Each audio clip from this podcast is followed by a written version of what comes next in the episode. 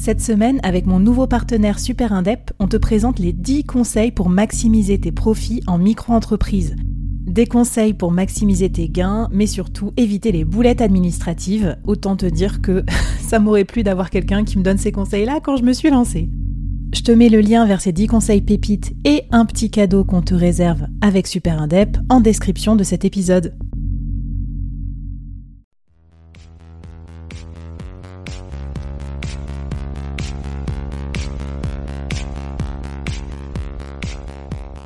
Hello, c'est Flavie, j'espère que tu vas bien et je te souhaite la bienvenue au sein du board. Dans le business, on ne peut pas être expert sur tout et c'est pas toujours simple de prendre les bonnes décisions, qu'on soit dirigeant, manager ou entrepreneur ou en voie de le devenir. C'est pour ça que j'ai eu envie de créer le board, une sorte de euh, comité de direction virtuel. Chaque semaine, j'ai une conversation avec un expert ou un dirigeant de mon réseau à ce micro pour t'inspirer, te challenger, t'aider à prendre de bonnes décisions. Le board, c'est aussi et surtout une business communauté pour continuer la conversation avec nos experts ou entre nous afin de trouver des idées ou des soutiens. Retrouve-nous en description du podcast pour continuer la conversation et nous poser tes questions. Mon invité du jour et tous les membres du board te souhaitent la bienvenue et un bon épisode.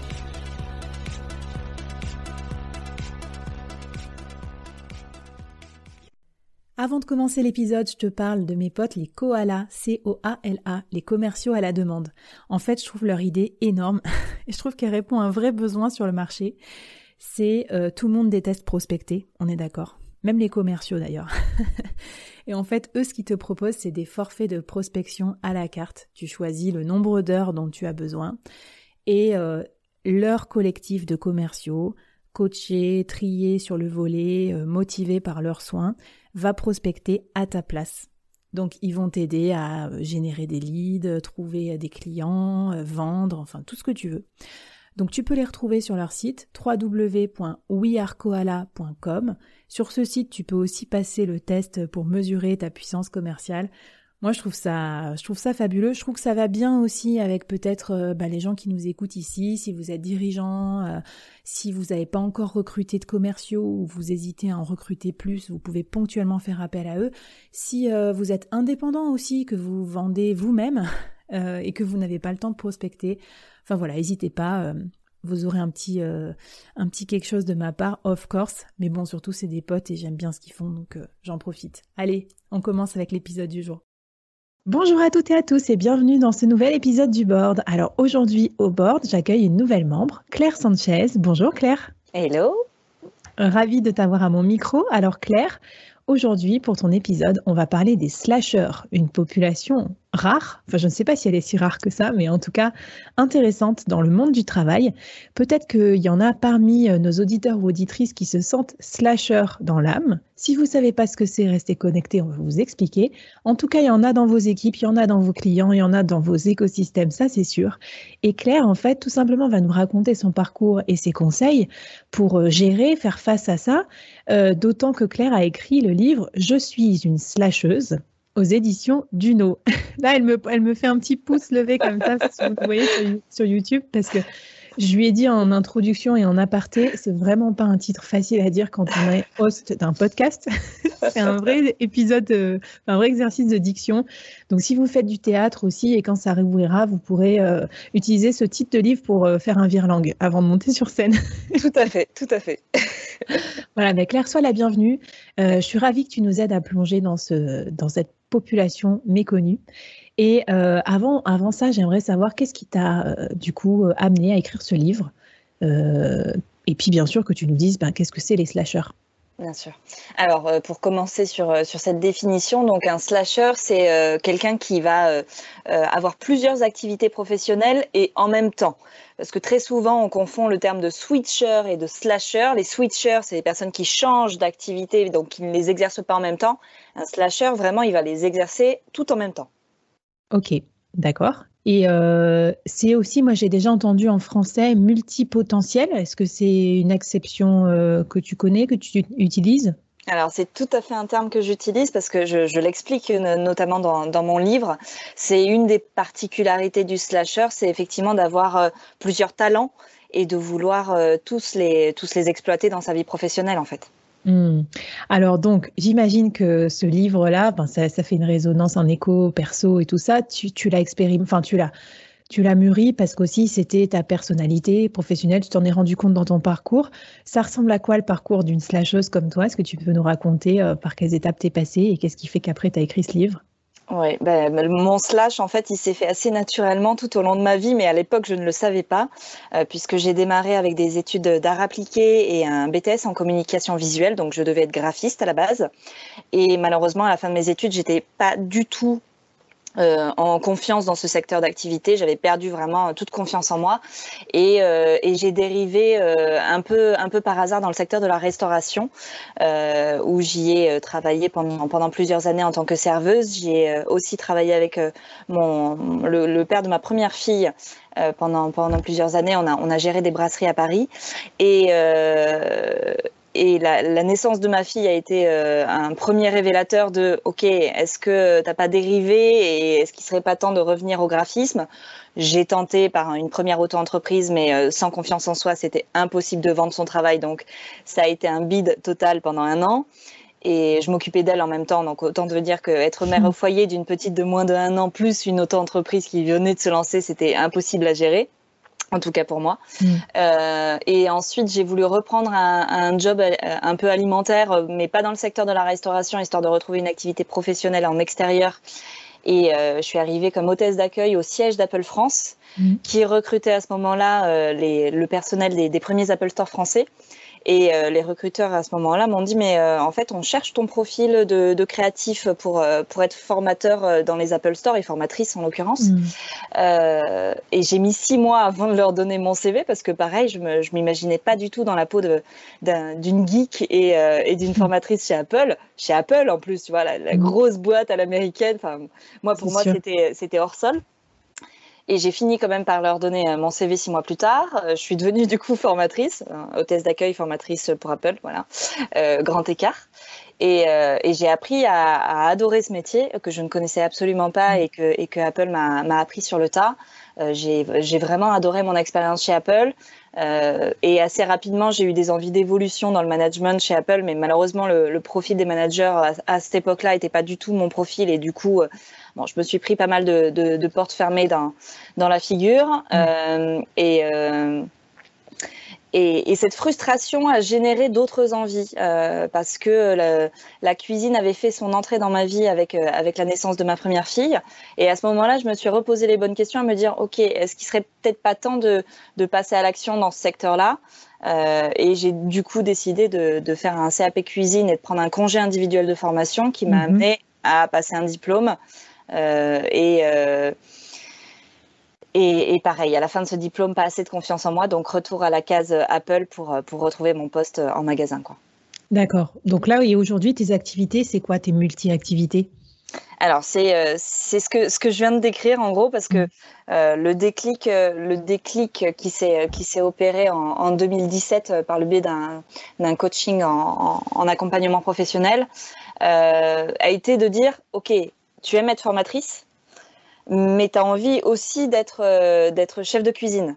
Donc, mm -hmm. les deux étant difficilement compatibles, sauf ouais. si j'avais été prof dans une école de cuisine.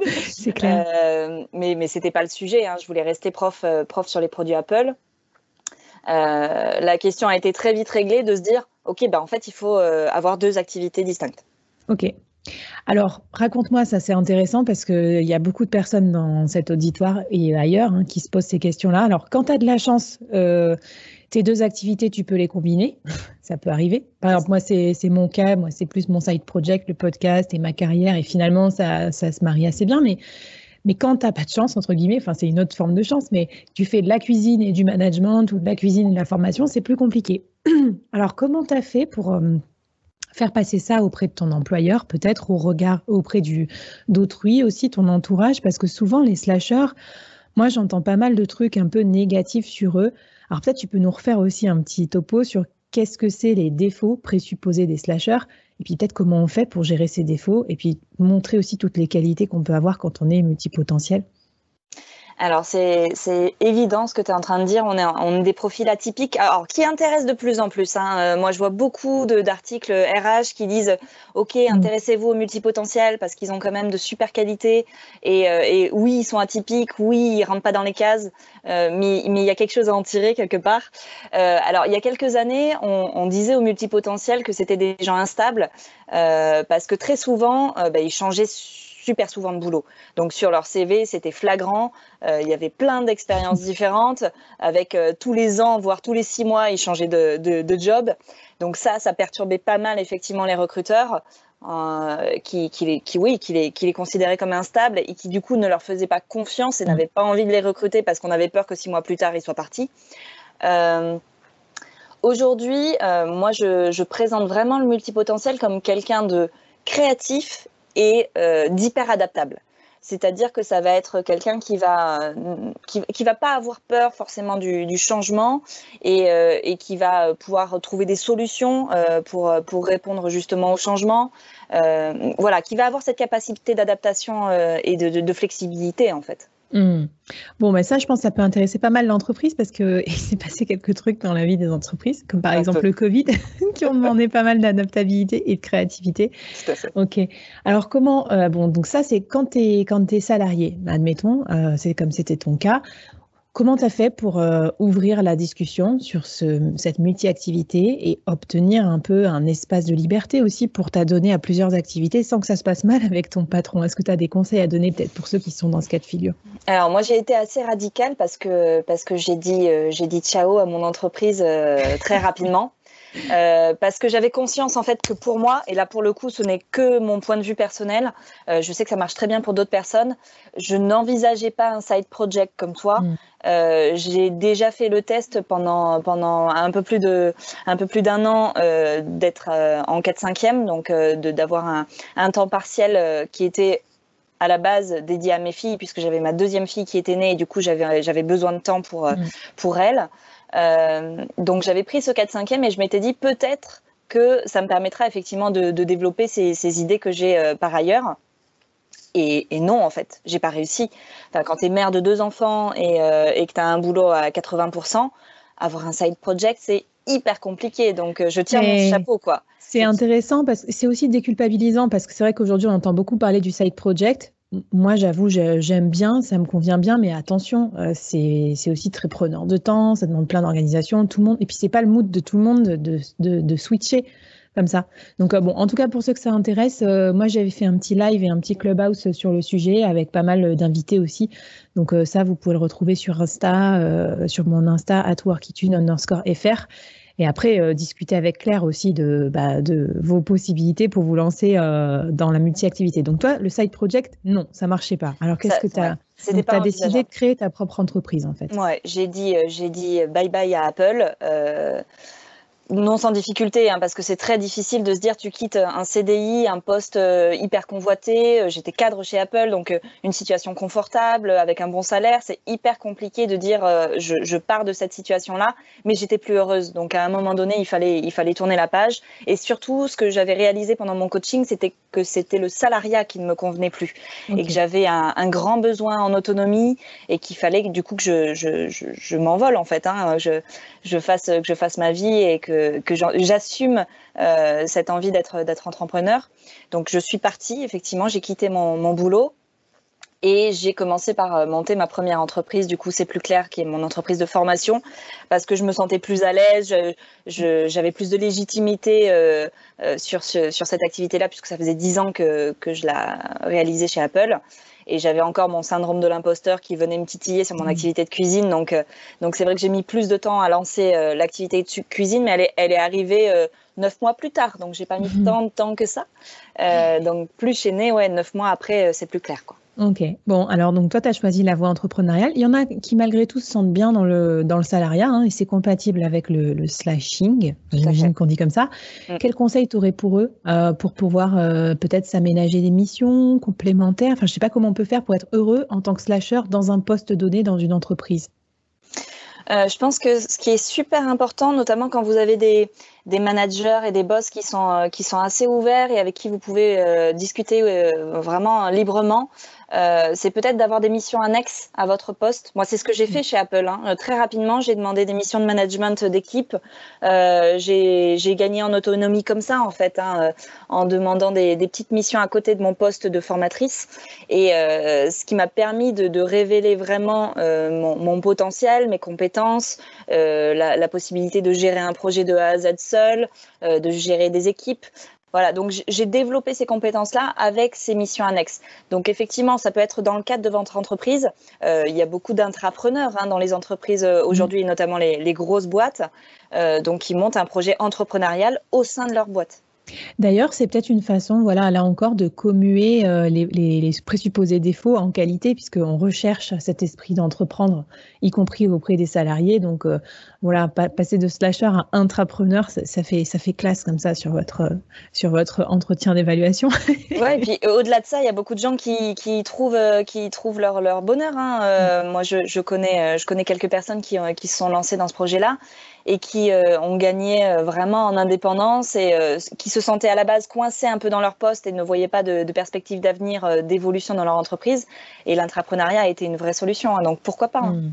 Moi, j'encourage en tout cas parce que je sais, j'avais lu un des bouquins sympas sur bah, les dernières sciences de la motivation, que c'est vraiment apprendre des nouvelles compétences, se sentir autonome. ça fait partie des piliers de la motivation intrinsèque. Donc c'est vrai que ça aide les gens et ça les aidera à l'avenir à rester motivés dans des jobs, même si l'entreprise peut pas l'instant T, euh, leur donner une promo ou euh, les former, etc. Donc ça, c'est top. Alors, on a parlé des salariés, on a parlé des salariés qui quittent l'entreprise. Et moi, il y a une autre population qui m'intéresse, ça m'interpelle, parce que je me sens un peu concernée pour tout te dire. Comment on fait quand on est slasher et qu'on est manager? Parce que je, bah là, je pense à mes pauvres équipes et euh, je leur dis pardon. Mais je crois que c'est un petit côté un peu perturbant parce qu'on a, on a toujours 12 000 idées et tout. Est-ce que est-ce que tu as des conseils à donner aussi aux managers qui se reconnaissent dans ce, dans ce portrait? Oui, je pense que je pense que c'est une véritable qualité, une véritable force pour un manager d'être multipotentiel parce que pour le coup, euh, il y a une empathie et il y a une capacité à se mettre à la place des gens qu'on dirige qui est à mon avis plus grande. Euh, et on, va pouvoir vraiment se positionner différemment selon la personne qu'on a en face de soi. Donc c'est en fait faire de ses qualités un transfert sur l'autre et dire ok moi je fonctionne comme ça, j'ai plusieurs envies, euh, j'ai plusieurs profils. Euh, moi j'aime bien parler de cerveau gauche et de cerveau droit parce que c'est souvent euh, souvent une particularité des multipotentiels. Hein. On a vraiment cette diversité d'activités aussi bien rationnelles que créatives. et, et, quand, quand tu as toi-même cette qualité-là, du coup, je pense que tu communiques différemment avec la personne que tu as en face. Ok, ouais, tu es plus ouvert peut-être au fait d'avoir des équipes aussi euh, différentes de toi C'est ça que tu veux dire? C'est ça, différentes de toi, différentes en termes de, compréhension des sujets, différentes en termes de réactivité.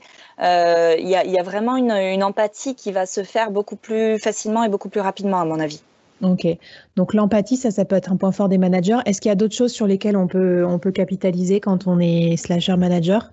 L'organisation. Parce que quand tu es slasher, tu es forcément quelqu'un qui a trouvé des, solutions euh, de dingue pour être super organisé. Donc ça, euh, ça, ça fait partie des compétences, à mon avis, euh, intrinsèques et qui sont incontournables pour un, pour un manager. Donc ouais, avoir, avoir cette compétence organisationnelle, elle est, elle est géniale. Bon, ben top, vas-y, ça me rassure un petit peu. Bon, j'ai encore du boulot, évidemment. C'est pour ça que je fais le board et que tous les mercredis, je reçois des super invités à mon micro. Hein. Euh, tant qu'à faire, on essaye de s'améliorer à titre perso aussi. Mais voilà. Et euh, du coup, euh, est-ce que tu aurais, toi, un défi, un challenge, peut-être à lancer à nos auditeurs, auditrices?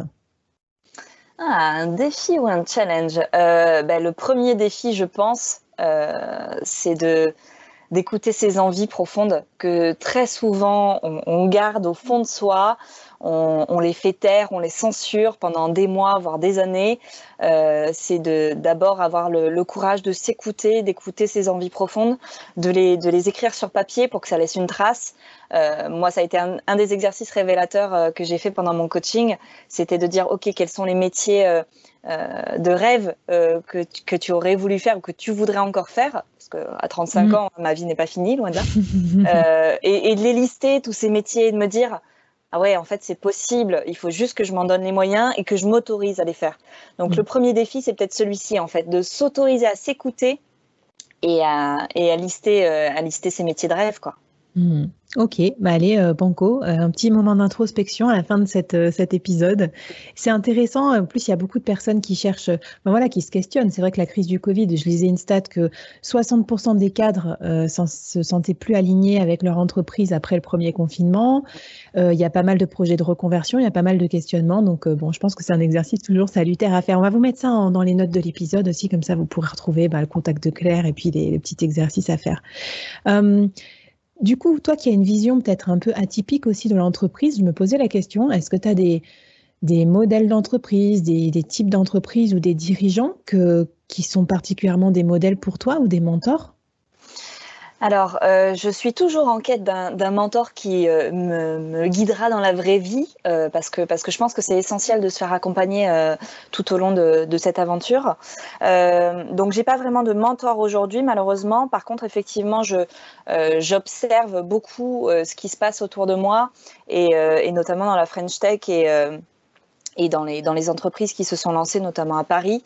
Donc, il y a, il y a quelques créatrices que, que je suis. Euh, pour te citer quelques noms, euh, j'ai euh, Chrysoline de Gastine. Alors, c'est marrant parce qu'il y a beaucoup d'entrepreneurs de, dans le secteur de la mode qui m'inspirent. Euh, donc, Chrysoline de Gastine, elle a monté Balzac Paris, qui est une marque engagée dans la mode, que j'adore, hein, qui, voilà, qui est aujourd'hui portée sur mon dos. et, et, et, je trouve qu'il y a, qu'il y a plein d'entrepreneurs et notamment des entrepreneurs femmes euh, qui prennent à bras le corps des, euh, des sujets d'actualité comme, euh, comme l'écologie ou ou comme la volonté de, faire soi-même les choses. Il y a Lisa Gachet aussi qui a monté la marque Make My Lemonade que je suis beaucoup. Il y a un côté aussi super humain à la communication et à la volonté de créer une communauté autour de sa marque. Euh, moi, je crois que c'est ce, ce côté humain en fait qui me plaît tant dans, dans ces marques-là. C'est la relation à autrui et que autrui n'est pas qu'un client, autrui est aussi quelqu'un qui va adhérer à des idées. Et euh, super. Super inspirant ces marques que tu cites. Est-ce que du coup ça me ça m'inspire aussi cette question, mais est-ce que c'est pas du coup plus facile aussi pour les esprits slasheurs dans l'âme de marier euh, tout et son contraire, c'est-à-dire le profit, l'entreprise et peut-être euh, l'impact au monde et l'impact aux autres? C'est peut-être pour ça que ça te touche aussi, je sais pas. Euh, Est-ce qu'on a une sensibilité différente? C'est possible, hein, c'est possible. Moi, je, moi, je sais que je suis, je suis très intéressée par, euh, par l'écologie et, et, et, la condition féminine. Euh, pour ceux qui vont lire mon livre, vous allez, vous allez le voir hein, quand même. Ça parle beaucoup de, de femmes entrepreneurs. Euh, donc oui, on, a forcément des appétences euh, et, une curiosité en tout cas dans ces directions-là mmh. euh, euh, et, une volonté en tout cas de, le prendre en compte quand, quand on fait évoluer sa boîte. quoi. Mmh. ok. Bon, en tout cas, c'est bien d'avoir aussi d'autres modèles plus, enfin, plus atypiques d'entreprise. Hein. Moi, je, suivais aussi leur actu, donc je trouve ça top. Si tu as un conseil peut-être à donner aux personnes qui nous écoutent aussi sur comment bien t'entourer dans ta vie d'entrepreneur, ou même ça peut être de salarié. Parce que c'est vrai que le board, moi, je l'ai pensé comme un peu un petit comité de direction virtuel euh, à qui on peut faire appel quand on a des questions, quand on a envie de discuter avec les invités ou parce qu'on peut pas être expert sur tout. Toi, tu as qui dans ton board? Est-ce que tu en as un? Euh, Tu mettrais qui? Qui c'est qui t'entoure? Comment on fait pour bien s'entourer dans la vie pro? C'est essentiel. Moi, c'était une de mes premières peurs quand je me suis lancée, c'est d'être incapable de monter un réseau parce que je pensais que ça faisait pas partie de mes compétences. Euh, et en fait, c'est tout le contraire. Je l'ai fait naturellement et rapidement. Euh, moi, au bout de deux mois, je me sentais seule euh, parce mm. que quand tu es euh, toute seule à la maison à, imaginer ton avenir professionnel alors que tu étais dans une boîte où il y avait plus de 200 personnes, le gap, le, gap est violent. Hein. Donc, je me suis sentie seule très très vite. Mm. Et du coup, j'ai monté un groupe de, de parents entrepreneurs qui s'appelle les Mêmes Preneuses sur Facebook. Okay. Et que j'anime de, depuis, depuis presque trois ans maintenant. Euh, pour vraiment avoir ce soutien-là. On est parents et on est entrepreneurs, donc mm. on a des difficultés communes et on a des solutions aussi à mettre en commun. Donc c'était vraiment l'idée de ce groupe, c'était de, de, trouver des solutions et de se partager surtout, euh, de se soutenir dans les moments, dans les moments difficiles. Et, et cette année a été particulièrement difficile. Euh, donc donc il y a eu il y a eu la création de ce groupe. J'ai fait plein plein plein de réseaux d'entrepreneurs différents. Mm. notamment dans le cadre des cercles BNI. J'ai essayé le mm. BNI qui est un, un concept américain américain, mais qui, qui s'est implanté en, en, France depuis quelques années déjà. Bon, moi, me lever à 6h30 du mat pour faire des réunions à 7h15, ça a été compliqué à mettre en place, donc je me suis rapidement dit que c'était pas fait pour moi. Ouais, il faudrait un BNI du soir pour les couches tard comme moi, par exemple. pour l'apéro. C'est ça, c'est un peu ça. Et, je pense que même le soir, parce que le cadre familial, quand même, ça, j'ai voulu le, le, préserver, donc même le soir, ça aurait été compliqué pour moi à gérer. Euh, bon, peut-être du midi, voilà, pour le déjeuner. Euh, mais j'ai essayé plein de réseaux différents, j'ai connecté avec beaucoup, beaucoup de gens différents. Euh, et au final, il y a des connexions qui se passent et il faut, il faut écouter son intuition. Il y a des gens avec qui ça passe très bien, il y a des gens avec qui ça passe pas du tout. Et les gens avec qui ça passe très bien, il faut garder ce relationnel euh, parce que très souvent, en discutant avec eux, vous allez trouver des clés, vous allez trouver des réponses. Euh, et, et, cette relation humaine, elle est ultra enrichissante dans, dans ce parcours euh, de, de, de l'entrepreneur. Et on peut pas avancer seul, en fait. Ça, c'est un mmh. peu enfoncer une porte ouverte, mais, mais c'est évident quand tu es entrepreneur, si tu essayes de le faire tout seul, tu n'y arrives pas.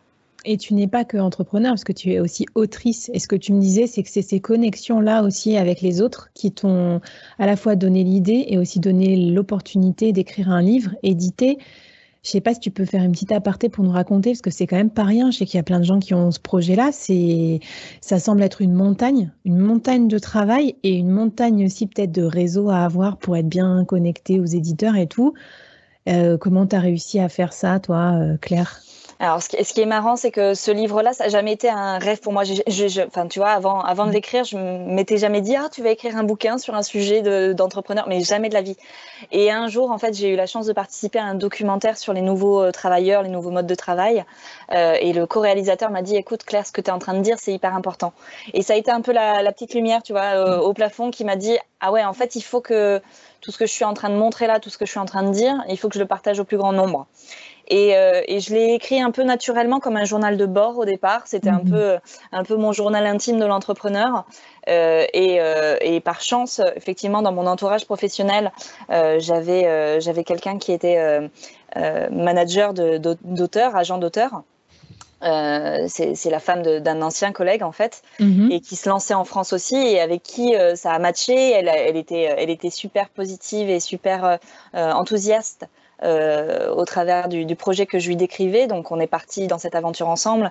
On a mhm. vraiment redéfini le livre ensemble parce que c'est pas qu'un témoignage, c'est aussi vraiment un guide entrepreneurial mhm. euh, pour slasher. Ça, je le dis bien hein, parce que j'ai eu, euh, j'ai eu des lecteurs qui m'ont fait des retours qui s'attendaient à avoir un guide d'entrepreneur de A à Z. C'est pas du tout le cas. C'est vraiment quand tu es slasher et quand tu veux te lancer dans l'entrepreneuriat, quelles sont les différences euh, à mettre en place par rapport à un entrepreneur peut-être plus, plus, plus classique? Ok. Euh, donc, euh, donc ce projet-là, il a mis deux ans quand même à aboutir. Hein. Ça n'a hmm. pas été, euh, ça pas été écrit en six mois. Hein. On a mis deux Mais, ans. Mais du coup, c'est une preuve, s'il en fallait une, que les slashers peuvent être persévérants aussi, terminer les projets. Alors, c'est pas ma première qualité, mais en effet, je la travaille énormément depuis que je suis devenue entrepreneur. aller jusqu'au fond des choses, aller jusqu'au bout des choses, euh, pas avoir de regrets. C'est un peu, c'est un peu ça l'idée de fond. Hein. C'est de se dire que si t'as pas mené ton projet à bout, bah, c'est sûr que ça risque pas de réussir. Hein. donc, euh, c'est se challenger là-dessus, en fait. Ouais, bah top. Bah écoute, c'est super inspirant et puis j'espère que on pourra, euh, que plein de personnes euh, liront ton livre. Si, si vous êtes intéressé multipotentiel slasher là, racontez-nous un peu ça dans les commentaires. On, veut on veut tout savoir. On va avoir vos conseils aussi parce que peut-être que vous êtes passé par d'autres cas de figure dans votre carrière qui pourraient nous inspirer. Mm. D'ailleurs, en parlant d'inspiration, de conseils et tout, je voulais savoir justement à quel type de conseils tu as fait face dans ta carrière, peut-être ton, tes boss, ton entourage, justement par rapport à tes prédispositions slasher. C'est quoi le meilleur conseil qu'on t'ait donné et peut-être le pire aussi dans ta carrière? Je crois que le pire conseil qu'on puisse, qu'on puisse donner euh, à son équipe, et on l'entend encore beaucoup, c'est cette euh, obnubilation pour l'expertise et euh, la mono-spécialité. Euh, voilà, ça, on l'entend euh, à tort et à travers aujourd'hui. Il faut être dans une niche, il faut, expert, il faut être expert sur un sujet en particulier. Mm. Et si tu es expert sur plusieurs sujets, c'est que tu pas bon. Ça, c'est une bêtise, en fait. Mm. Euh, je pense qu'on peut être bon dans plusieurs sujets à partir du moment, effectivement, où on se focalise dessus un minimum de temps et on gagne en expérience parce qu'il n'y a que l'expérience qui, euh, qui, qui, fait de toi un expert, à mon avis. Hein. Il n'y a pas que les connaissances, il y a aussi l'application sur le terrain. Euh, donc ça, c'est la pire des bêtises qu'on puisse dire, à mon avis. Euh, et le meilleur conseil, c'est de se faire confiance et de, et de s'écouter, en fait. Ouais. Eh ben écoute, euh, vas-y Banco. Moi, ça, en plus, ça me fait une petite résonance particulière parce que ça me rappelle un, un, de mes anciens managers, mais que j'apprécie énormément. Hein, qui, mais quand on est manager généraliste, comme c'était, c'est plutôt mon cas depuis mon début de carrière, manager des opérations, etc. On m'a dit à un moment, voilà, il va falloir que tu te spécialises aussi. Et euh, bon, bah, du coup, finalité, j'ai décidé plutôt d'interviewer des experts toutes les semaines que de devenir moi-même une experte. Donc euh, voilà, on peut trouver des petits pieds de nez aussi, des petites façons de, voilà, de s'en sortir dans sa carrière autrement. Tout à fait, tout à fait. Est-ce que tu aurais, toi, des lectures, des inspirations, des sites, je sais pas, des podcasts à nous recommander ou qui te plaisent ou qui t'inspirent au quotidien? Alors, tu, ne le vois pas, mais je suis en train d'ouvrir mon livre parce que moi, je suis très mauvaise pour retenir le nom des livres et des podcasts. Et j'en ai noté plein dans mon bouquin, donc, donc je vais t'en citer quelques-uns euh, sur la question des, des podcasts. Euh, il y, en a, il, y en, a pas mal que, que j'écoute. Euh, celui de, de, de, Ticket for Change vécu, qui est, euh, qui est très inspirant. Euh, il y a le podcast de, de Clotilde euh, du Solier, Change ma vie, qui mmh. aussi donne beaucoup de pistes sur, sur, sur comment s'écouter et comment suivre ses intuitions et sa voix. J'écoute aussi beaucoup les équilibristes qui, euh, qui interviewe des, des profils un, peu atypiques comme, euh, comme, les, comme le mien. Euh, J'écoute aussi Young, Wide and Freelance, euh, qui, euh, qui, lui, se focalise beaucoup sur, sur ce, ces portraits d'indépendants, d'entrepreneurs indépendants. Mhm. et sur la question des, des livres, j'en ai lu pas mal aussi. Il y, en a, y en a certains qui m'ont inspiré plus sur la partie écoute de soi et d'autres plus sur la partie organisationnelle. Donc pour n'en citer que quelques-uns, euh, David Allen, euh, S'organiser pour réussir, mm. la méthode GTD, ça, ça fait partie des grands classiques pour moi. Euh, Quand du, euh, du docteur Breus, qui parle de chronobiologie et de comment s'organiser dans sa journée par rapport à son profil personnel. Il a, il a quatre chronotypes ah, et, et c'est hyper, c'est hyper intéressant de, de s'analyser comme ça dans le temps, en fait, dans sa journée. Euh, Qu'est-ce que je peux te citer d'autre Charles Pépin? Je suis une, une, une, grande fan de Charles Pépin et notamment de la gestion de l'échec, qui est un sujet que j'aborde beaucoup dans mon livre parce qu'en tant qu'entrepreneur, il faut savoir gérer l'échec. Et je trouve que son, son approche est, est hyper intéressante et m'a beaucoup inspiré. Donc voilà, Charles Pépin, il parle de confiance en soi aussi dans son, dans son autre livre. Euh, donc c'est un philosophe que je suis beaucoup aussi. Bah super. Bah écoute, on rajoute ça sur notre reading list, euh, hearing list ou je sais pas quoi. Elle est longue déjà, mais c'est chouette, moi je trouve d'avoir voilà en fonction aussi des affinités des petits des petits conseils. Euh, si on devait résumer un peu du coup, ton approche professionnelle, ta carrière, tout ça, ce serait quoi ton mantra pro? Je vais peut-être me répéter parce que je te l'ai dit plusieurs fois dans le, dans le podcast, mais, euh, mais mon mantra pro, c'est de, de m'écouter au quotidien, de suivre mon intuition, de me faire confiance. Euh, quand je sens qu'il y a quelque chose qui ne marche pas bien ou qui ne me convient pas, euh, de, de, réorienter assez rapidement pour, pour repartir dans la bonne direction. Quand je sens que mon énergie est down aujourd'hui, bah, peut-être faire en sorte que ma journée soit, soit plus fluide et, plus smooth pour, pour qu'elle se passe mieux. Je suis beaucoup dans le, dans le sensoriel à l'heure actuelle et dans le, dans, dans, le, dans le fait effectivement de, de, suivre, de suivre les directions que j'ai envie de prendre moi et pas celles qu'on m'impose de l'extérieur. Intéressant. Et adaptabilité encore. Est-ce que pour finir, tu auras un dernier conseil à donner euh, aux dirigeants, aux dirigeantes qui nous écoutent? Euh, ben Peut-être faire un, un, un, final justement sur cette gestion de l'échec. Euh, parce que parce que c'est pas quelque chose qu'on nous apprend à l'école quand on est petit. Et je trouve ça très compliqué de, de devoir euh, acquérir cette cette notion là quand tu es adulte euh, avec tous les prérequis qu'on t'a donné comme quoi l'échec c'est euh, honteux, c'est difficile à, à, subir et, surtout à remonter la pente derrière.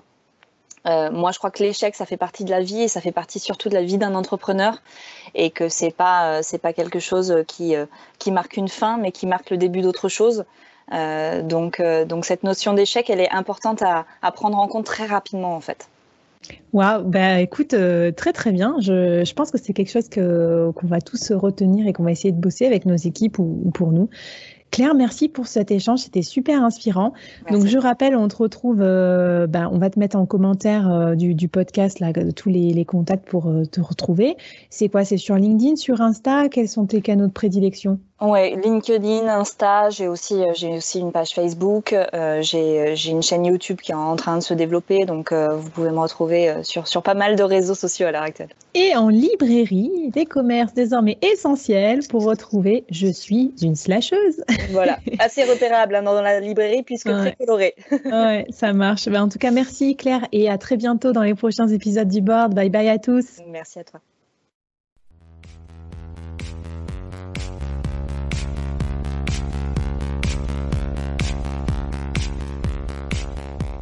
Waouh Merci d'avoir écouté ce podcast jusqu'au bout et d'avoir rejoint la communauté du board. Avant qu'on se quitte, j'avais envie de te poser trois questions. Qu'est-ce que tu as apprécié dans cette conversation du jour? Première question. Qu'est-ce que ça t'inspire pour ton business? Deuxième question. Et la troisième, est-ce que tu acceptes le challenge lancé par notre invité du jour? Viens vite nous raconter tout ça, j'ai hâte de te lire et de faire plus ample connaissance. Les liens pour nous retrouver sont en description. Si tu as aimé cette conversation, je te donne rendez-vous sur les prochains épisodes du board où j'ai plein d'invités intéressants à te présenter et je te demande un dernier service d'ici là. Tu serais un amour de partager ce podcast à ton réseau et de nous aider à le promouvoir sur les plateformes d'écoute en nous mettant une super note et un gentil commentaire. Par exemple, Flavie est tellement formidable qu'elle a réussi à me parler finances sans m'endormir. Ou je suis devenue un PDG épanoui grâce au board. Allez, merci à toi, cher membre du board, et à très vite. Bye